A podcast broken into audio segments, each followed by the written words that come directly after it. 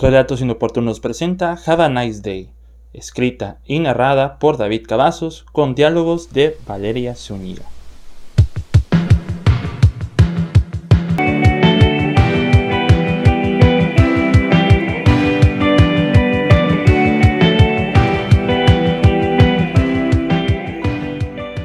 El mayor miedo de una persona que trabaja en una oficina es que inicie el lunes. Bueno, Siempre ha sido mi miedo cada que inicia un lunes. Y que la alarma suene anticipando mi muerte emocional, tal cual un verdugo. Mi nombre es Mateo. Tengo 22 años y trabajo en un call center de un servicio de telefonía. Es el tercer empleo que he tenido en mi vida y aunque es el que mejor me pagan, es el que más odio. Es por ello que cada lunes a las 6.30 de la mañana, lo primero que siento al abrir los ojos son las ganas de cerrarlos. Pero no se puede. Mi sentimiento de la responsabilidad hace que me levante, me duche, me vista y desayune todo para después salir de casa. Como no sé manejar un auto, termino recurriendo al transporte público, el cual siempre está lleno. Cuando entré al camión, pensé a sentir una enorme incomodidad. Sentía una falta de respiración constante. Pensé que era por mi cubrebocas, al que ya me acostumbré a tenerlo puesto, o porque había mucha gente que me sentía asfixiado. Pero no solamente eso, postezaba sin parar. No sentía sueño, no me quedaba dormido en el camión, me consideraba alguien que dormía sus 8 horas y no rompía el ciclo del sueño. Simplemente sentía desesperación. Quería escapar. Llegué al trabajo una hora antes de mi jornada. Me daría un ataque si fuera en puntual en algo. Pero antes de llegar a mi zona de trabajo siempre voy al baño.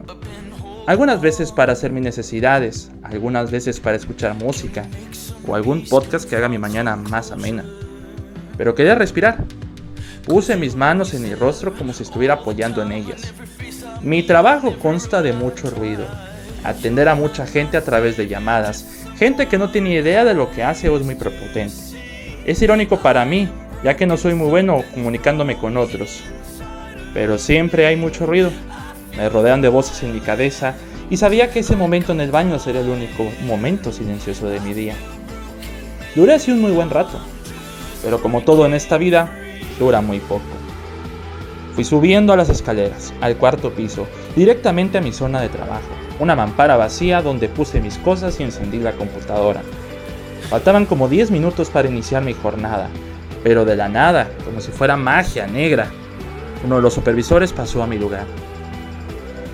¿Tú eres Mateo Arrambide? Me preguntó viendo mi nombre en una lista que tenía a la mano. En esa lista estaba mi horario y sabía perfectamente a qué hora entraba. Eh, sí, ¿por qué? Respondí lo más amable que pude para poder simular. Sabes, hoy hay muchas llamadas en espera y quería preguntarte si puedes conectarte desde antes y te lo tomamos como tiempo a favor y que puedas salir temprano. Me lo dijo con un tono amable. Gracias, pero no quiero. Intenté responder lo más educado posible. Personalmente esos 10 minutos me servían de preparación a mí para la tormenta de gente que se avecinaba. Sin embargo, el rostro amable de aquella supervisora se convirtió en desconcierto. Ah, pero, pero, ¿por qué no? El tono de voz pasó de la amabilidad a la insistencia. Intenté mentirle de mil maneras para deshacerme de la petición. Porque em, estoy leyendo los comunicados del día. ¿Y te faltan muchos? La verdad es que todos nos están apoyando y nos gustaría que nos apoyaras. Mi paciencia empezó a caerse.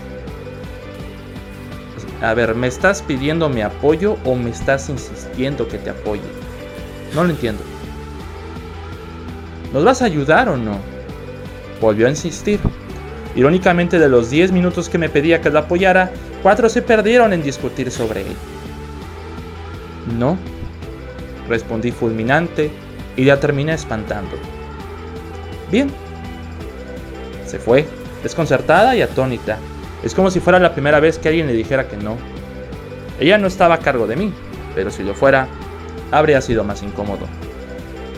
En fin, como no tenía a nadie conocido cerca, solamente me quedé mirando de la nada los últimos 5 minutos antes de mi jornada, pensando, meditando, preparándome psicológicamente para atender a un grupo de gente que consumiría toda mi paciencia y empatía.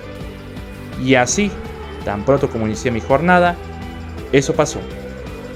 Un festival de gente prepotente y con ánimos de pelear era lo que tenía. Estaba consciente que la empresa no daba un buen servicio que digamos y que, hasta cierto punto, los clientes tienen razón. Pero yo recibo los golpes por los empresarios. A la larga, los golpes duelen y se quedan clavados en tu cabeza. Aguanté las primeras dos horas y llegó mi primer break de 20 minutos. Lo primero que hice fue ir al comedor por mi comida y estaba muy fastidiado. Lo más chistoso de todo es que el paquete de la comida venía adornado con una cara feliz y unas letras en relieve que decían Have a nice day. Me quedé mirando en esa imagen de mi platillo y pensé por un momento que realmente nunca he tenido un buen día ahí. Solamente hay una persona que cambia mi parecer y estaba detrás de mí sorprendiéndome. Valeria, mi mejor amiga en el trabajo, me saludó con su voz dulce y calmada cuando yo estaba saliendo del comedor, pero su voz se tornó más seria. Me preguntó si tenía tiempo. Yo solamente le respondí 15 minutos.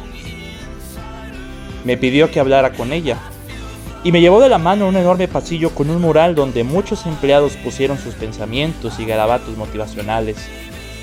Era el pasillo menos concurrido de la empresa. La mayoría de esos mensajes eran un ¡Échale ganas! Me pregunto si decir eso serviría de algo. Valeria ha sido mi mejor amiga ahí durante más de un año. Nos hemos llevado muy bien, hemos salido juntos y tenemos una gran química. La presencia mutua es algo que nos rescata de trabajar ahí. Pero lo que me mencionó destrozó esa alegría. Ya pedí mi renuncia. ¿Qué? Sí. No te lo quería contar, pero ya lo había pedido hace dos semanas y hoy es mi último día.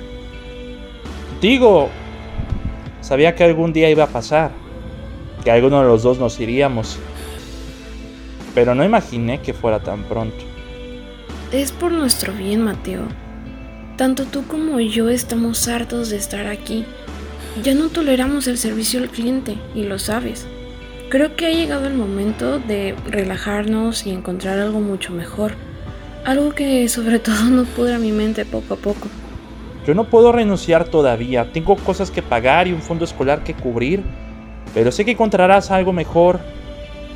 Y te extrañaré mucho. Y sabes que yo a ti. Solo puedo decirte que te cuides mucho, ¿eh?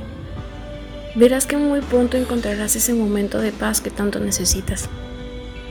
Le di un abrazo de despedida. Sabría que en algún punto la volvería a ver.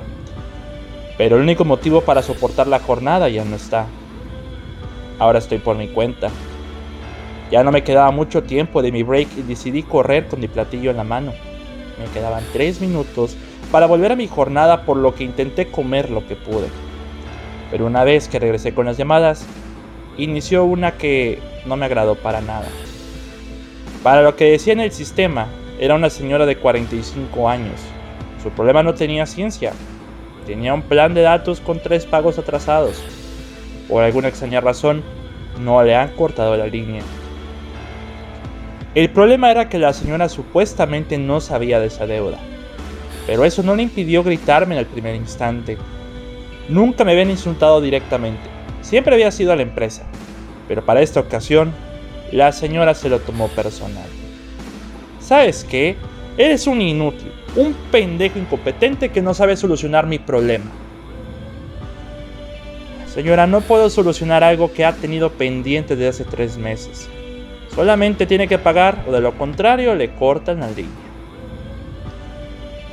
Yo no voy a pagar porque me estás robando, pendejo.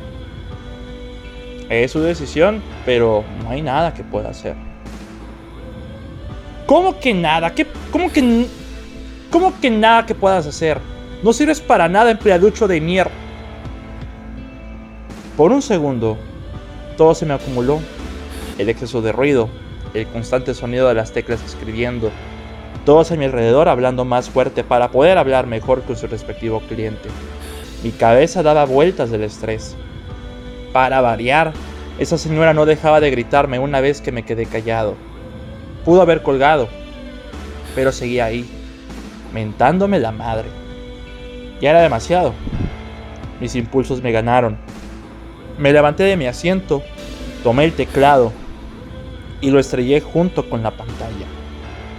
Azotaba el teclado contra la mampara. Destrocé mi adema auricular. La partí en dos. El insoportable grito de la señora se detuvo. Pero llamé la atención de todos.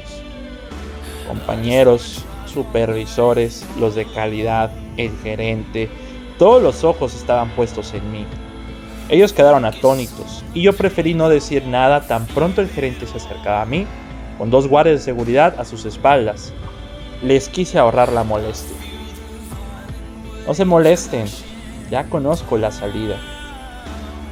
Ni se atrevieron a tocarme. El gerente se quedó mirándome. Quizás esperaba arreglar esto en recursos humanos, pero yo no. Creo que esta era la forma de decir que me largaba de aquí de una vez por todas.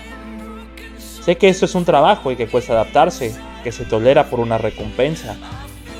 Pero ¿a qué costo? Mis emociones y mi motivación por dedicarme a lo que quiero fueron las sacrificadas. En lugar de ir a recursos humanos a decirme lo que ya sé, fui a mi casillero por mis pertenencias y solamente mi mochila. En el casillero había una nota que alguien debió haber metido. Era una nota escrita por Valeria. No tenía mucho que decir, solamente una frase. Algún día serás tan valiente como para escapar de lo que más te ensombrece. ¿Quién iba a decir que ese día sería hoy? Guardé la carta en mi mochila y antes de que el gerente junto con los guardias me persiguieran, salí del edificio con una sonrisa dibujada en el rostro. Me dirigía camino a casa, de igual forma, en el transporte público, pero al contrario a como fui allá, me sentí liberado y calmado despreocupado de lo que ellos podrían hacerme. Pero sin duda, tomé una de las mejores decisiones de mi vida. Al final, le hice caso a Valeria. Recibí un mensaje en mi celular, una notificación. Esperaré a que fuera un mensaje de mi supervisora explicando por qué hice lo que hice o qué fue lo que pasó. Pero la notificación decía otra cosa. Tu liquidación ha sido depositada a tu cuenta bancaria.